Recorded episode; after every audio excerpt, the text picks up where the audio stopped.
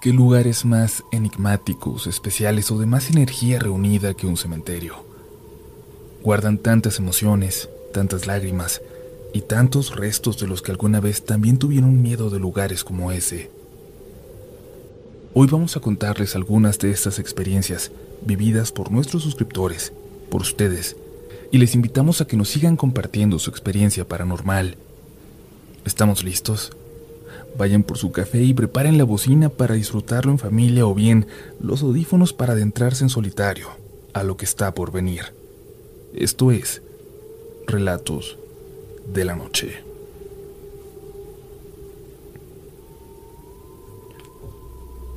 No sé si mi experiencia fue paranormal como tal, pero sí puedo decirles que ha sido lo más extraño que me ha pasado.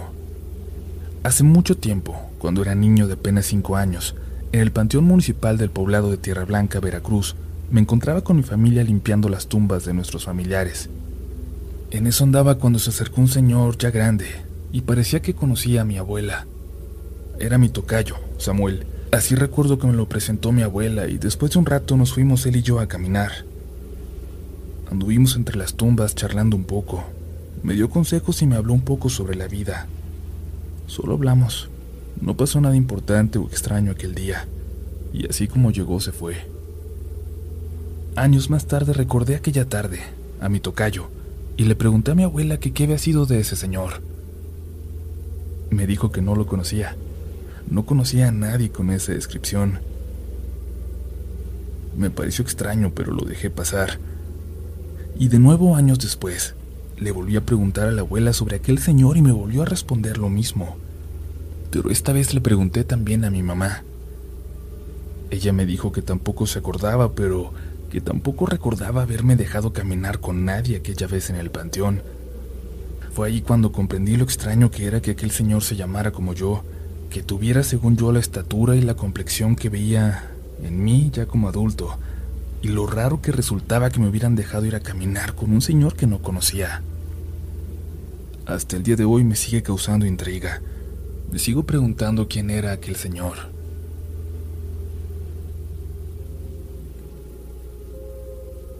Hace algunos años, por desgracia, mis suegros fallecieron en un accidente en una carretera perdida cerca de la ciudad de Monterrey.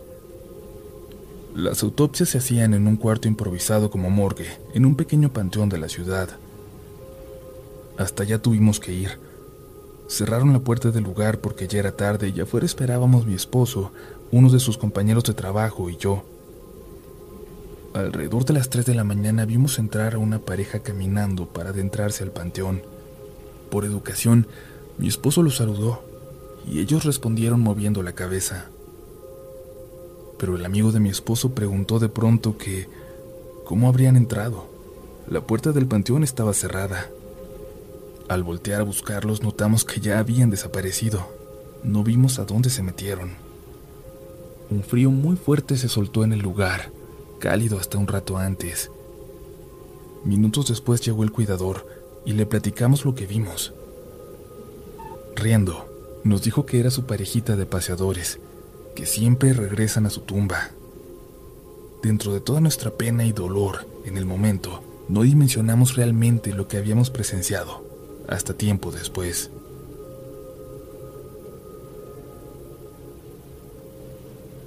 A mí me pasó algo curioso, sobrenatural, pero curioso, pienso yo, pues uno siempre espera que las apariciones fantasmales ocurran en la noche o ya de madrugada. Sin embargo, esto pasó a plena luz del día. Estábamos en el Panteón el Día de Muertos de 2018. El lugar estaba a reventar y había unas catrinas con las que la gente se tomaba fotos. Mi hija me pidió que le tomara con una en especial y la busqué con la mirada. Vi a la Catrina caminando hacia adentro del cementerio y tomé a mi hija de la mano para correr a alcanzarla. Caminamos detrás de ella. Le hablamos pero no nos hizo caso. Quizás por la música tan alta que algunas familias ponen para sus muertos. Eso podría ser que impidiera que nos escuchara. Llegó a la parte del cementerio donde se colocan las cenizas de las personas que fueron cremadas. Es una zona con unos cuantos pilares. Pero al momento de llegar nosotras ahí, ya no la encontramos. Le pregunté a unas personas que estaban allí que a dónde se había ido, pero solo nos vieron confundidos, diciendo que ellos no habían visto a nadie. Me dieron escalofríos. Regresamos a la entrada apuradas con nuestra familia, pero no me quise quedar con la duda. A unas cuantas tumbas estaban las otras dos Catrinas y le dije a mi hija que fuéramos a hablar con ellas. Les pregunté dónde se encontraba su compañera y se voltearon a ver la una a la otra. Extrañadas, me respondieron que solo iban ellas dos. Después de eso ya no le quise mover ni investigar, pero estoy segura que seguimos a una persona que ya no estaba viva. El panteón donde está mi familia está en una colina, rodeado de casas no muy lejos de ahí, al bajar, pero aún así pareciera estar alejado de todo. Pocos sonidos allá arriba, salvo el viento que corre fuerte por la zona, quizás por estar cerca del mar. Mis papás murieron cuando éramos pequeños, así que nuestros tíos, quienes han sido nuestros padres desde entonces, nos llevan al menos una vez cada dos meses para que nunca olvidemos de dónde venimos. Al menos así nos intentaban llevar antes, con esa frecuencia. También están mis abuelos en ese panteón, en la zona más vieja, y nuestra hermanita, que murió a los dos años. Siempre que nos toque la visita, hacemos ese mismo peregrinar por las diferentes zonas del panteón, pero siempre terminando con la niña, en la zona más alejada, la de los niños. No nos gustaba estar ahí. Salíamos en cuanto nos era posible Nunca pasábamos más del tiempo necesario en esta zona. Y había una razón. Siempre, sin falla, sin duda, escuchábamos la voz de niños platicando a lo lejos. No eran llantos, no eran risas, solo se escuchaban niños hablando. Primero quisimos atribuirlo a las zonas vecinas, a alguna casa cercana, pero en esta zona ya no había ni casa cerca, no en 200 metros a la redonda por lo menos. A diferencia de las otras secciones, aquí no había una colina alrededor, sino un barranco, y toda esa zona estaba deshabitada. No había señal de civilización cerca, solo una hilera de arbustos frondosos que servían como cerca natural. Eso nunca lo pudimos explicar, pero lo escuchamos todos. Mis hermanos, mis tíos, todos, aunque mis tíos nunca quisieron aceptarlo pero no sé si lo peor que nos pasó ahí sea realmente paranormal. Lamentablemente solo yo fui testigo. Pasábamos un año difícil, de hecho, en el que habíamos dejado meses sin ir a dejar una sola flor al panteón. Mis tíos la estaban pasando mal con su negocio, pero decidieron llevarnos para que nosotros limpiáramos las tumbas, dejáramos flores y rezáramos algo a nuestros muertos. Ya estábamos grandes, así que nos iban a dejar que lo hiciéramos solos mientras mi tío iba con un proveedor ahí cerca. Nos dejó en la entrada del cementerio, un camino de terracería que lleva hasta él. De verdad, no es como los que se pueden imaginar, o como debería ser cualquier cementerio dentro de una ciudad, supongo. Este parecía que estaba abandonado. Quizás lo estaba. No recuerdo haber visto a un solo cuidador. Nos dejaron y corrimos para intentar hacerlo lo antes posible.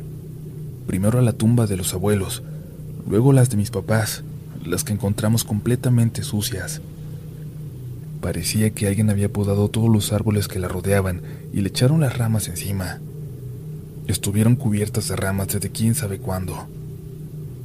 Nos disculpamos con ellos y nos pusimos a limpiar. No era fácil, nos cortábamos y nos ensuciábamos, pero no íbamos a dejarlas así. Estaba por llover en cualquier momento. Estaba muy nublado y sentíamos ya las pequeñas gotas de lluvia que empezaban a caer. Mi tío nos marcó. Dijo que pasarían unos minutos y caímos en cuenta de que no habíamos ido a la tumba de mi hermana, en el otro extremo del panteón. Ustedes terminan aquí. Yo voy corriendo a limpiarla de ella rápido, le dije a mis hermanos. Aquella tarde, creo que por la lluvia que se avecinaba, no había nadie más en el panteón, ni siquiera a lo lejos. Y es que siempre andaba alguien deambulando por las tumbas lejanas, algo que me recordaba mucho alguna película de terror que comienza exactamente así. Pero no, aquella tarde no. Corrí tan rápido como pude. Por más que uno no quiera creer en estas cosas, al estar en un lugar así, con ese silencio, con las nubes negras ya casi sobre ti, siempre te va a provocar algo. Miedo, inseguridad. Lo único que le faltaba esa tarde eran relámpagos a lo lejos, pero por suerte eso no pasó. Corrí hasta la tumba y noté que estaba limpia, como si alguien acabara de quitarle el polvo, de quitarle la hierba que crece alrededor. Todas las tumbas en la zona estaban limpias, todas las de los niños. Le di la vuelta. Estaba cuidada por todos lados, así que solo me arrodillé para dedicarle algunas oraciones y salir corriendo de ahí. Mientras lo hacía escuchaba aquellas vocecitas de siempre. Me apresuré. Nunca las había escuchado estando solo y era mucho más escalofriante de esta manera. Quiero ser muy descriptivo con lo que ocurrió a continuación. Cuando terminé de orar me despedí de mi hermana en voz alta. Es una costumbre de mi familia despedirnos así, y en ese momento dejé de escuchar las voces a lo lejos. Se callaron. En esta ocasión eran dos, máximo tres las voces que escuchaba. En ocasiones eran más, como si hubiera un salón de clases por ahí. Pero hubo silencio. No puedo explicar bien la curiosidad que tuve a continuación pero antes de regresar corriendo con mis hermanos, quería ver, quería dar un último vistazo. Había dos tumbas que marcaban el final de esa zona del cementerio, antes del barranco, ya con una pendiente pronunciada, donde dicen mis tíos que antes había tumbas también. ¿Y si hay algo allá atrás?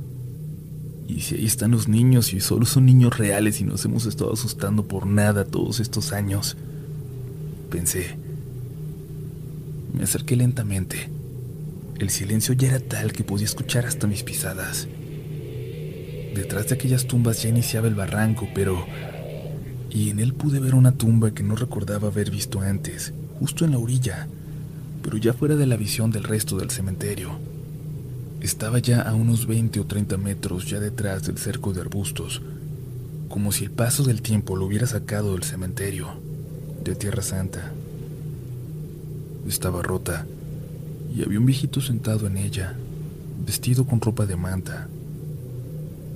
Alrededor de él había tres niños sentados, pero viendo hacia mí. Dos de ellos tenían unos cinco o seis años y el otro unos doce, según calculé. El niño grande se puso de pie y yo salí corriendo. No me iba a quedar a ver hacia dónde caminaba, si caminaba hacia mí y aunque no puedo comprobarlo, aunque no tengo evidencias, yo no sentí que esto fuera normal. No sentí que fuera algo humano. Corrí, corrí hasta la tumba de mis papás que ya estaba sola, y luego escuché los gritos de mis hermanos a lo lejos. Ya había comenzado a llover. Mi tío ya había llegado. Me lo encontré a medio camino buscándome con una chamarra mientras mis hermanos esperaban en el carro. Solo a mi hermano mayor le conté lo que vi, y casi seis meses después, cuando fuimos de nuevo, escuchamos las voces, pero esta vez muy, muy lejos. No me atreví a ir a asomarme hacia aquella tumba afuera del panteón. Lo hice hasta la siguiente visita, meses más tarde. Le dije a mi hermano que me acompañara antes de irnos y fuimos a ver. La tumba ya no estaba.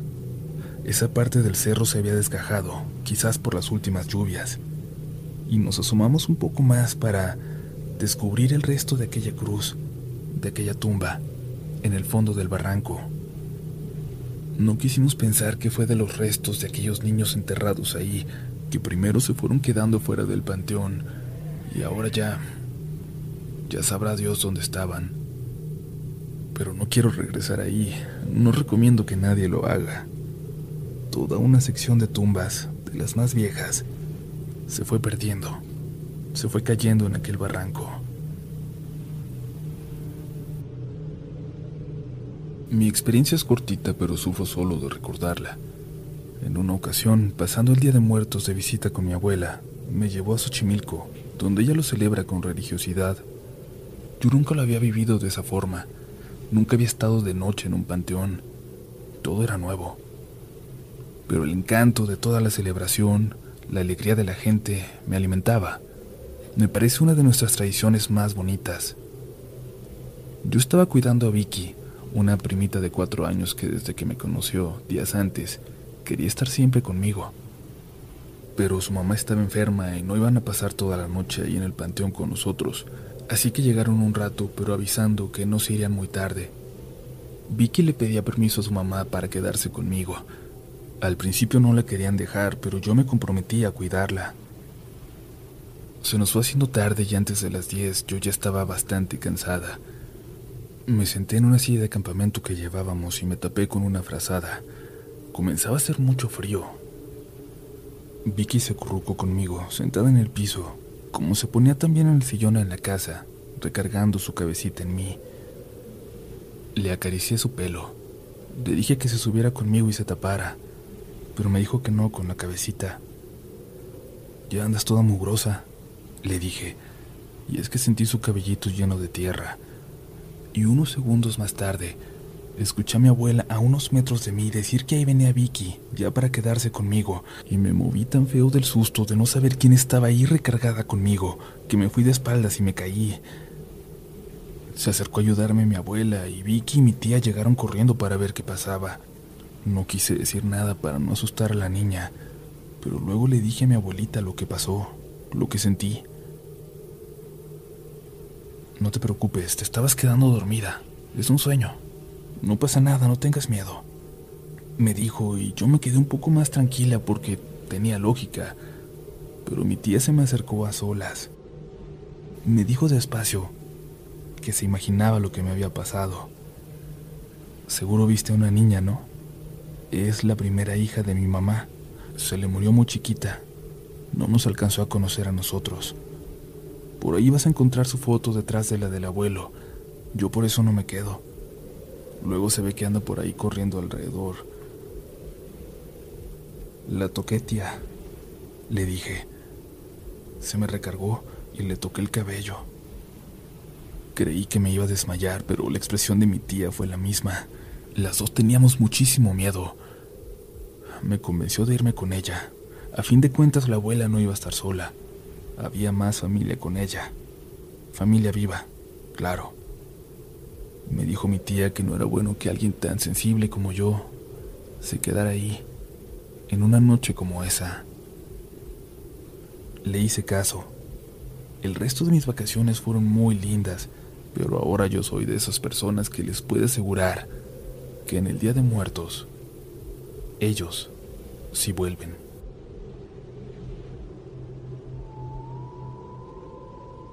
Antes de pasar a las últimas historias de hoy, les recomendamos que se suscriban a este espacio para que no se pierdan del material nuevo y sean siempre los primeros en llegar. Además, recuerden que nos encuentran también en Instagram y en Twitter como RDLN Oficial. Seguimos con más historias, esto es Relatos de la Noche.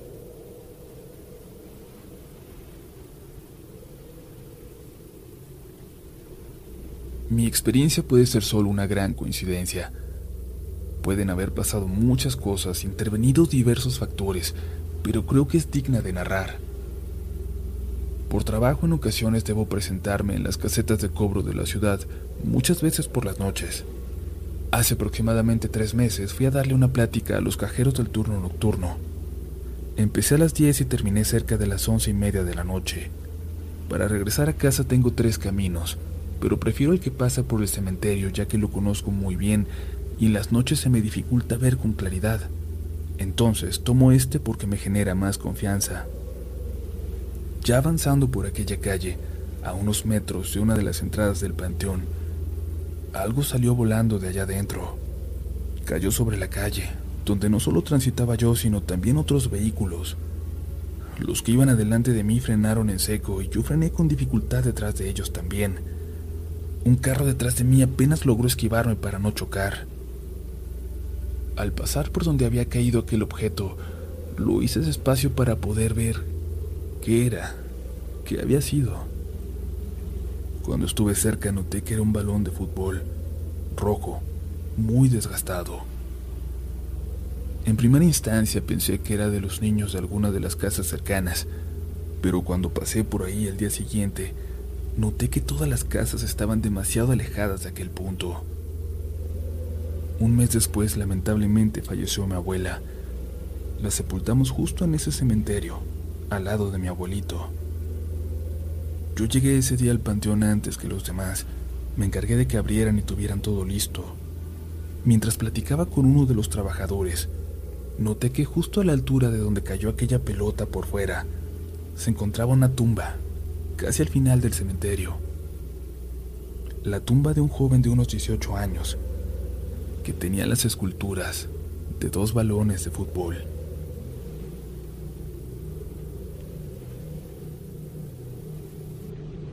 Hace unos 25 años murió mi abuela. Mientras se preparaba todo para el velorio, nos mandaron a mis primos y a mí a traer agua de un río a unos 300 metros de la casa.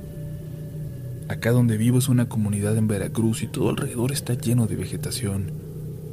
Fuimos por el agua cuando comenzaba a oscurecer apenas con algo de luz restante. Cuando llenábamos la cubeta escuchamos una especie de canto, como un rezo, pero venía de arriba de nosotros. Literalmente provenía del cielo. No se entendía qué decían, pero nos dio mucho miedo. Nos miramos unos a otros perplejos. Terminamos rápido de llenar las cubetas y nos fuimos corriendo a la casa. Le platicamos a mi mamá y unos tíos escucharon dijeron que ellos también los habían escuchado. Es raro que esos sonidos viajen allá en el monte, y no fue un avión ni nada parecido. Y en esa época ni siquiera había drones, así que tampoco fue eso. El velorio después de eso transcurrió de forma normal, y al día siguiente era el entierro. Yo no acudí, pero sí mi hermana mayor. Fue en un panteón antiguo, con tumbas que datan hasta de 1800 mi hermana no quiso ver cómo enterraban a mi abuelita, así que se fue a caminar por entre las tumbas. Se alejó hasta un punto desde el cual lograba ver todo aquel fúnebre paisaje. Entre las tumbas notó a una mujer, una viejita de vestido azul y velo negro en la cabeza. Ella observaba cómo enterraban a la abuela. Mi hermana se acercó para ver quién era y, y dice que era la abuelita, mi abuelita mirando su propio funeral. Mi hermana casi se desmaya. Sacudió la cabeza y cerró los ojos con fuerza y al abrirlos ya no había nada. Aquella mujer ya no estaba. Mi hermana tardó, ya se imaginarán, mucho tiempo en superar lo que vio. Si te gusta este contenido, no dudes en suscribirte para que estés pendiente de lo nuevo que tenemos cada semana. Síguenos también en Instagram y Twitter, donde nos encontrarás como RDLN Oficial. Y también puedes suscribirte a YouTube, donde tenemos varios relatos nuevos cada semana. Esto es Relatos de la Noche.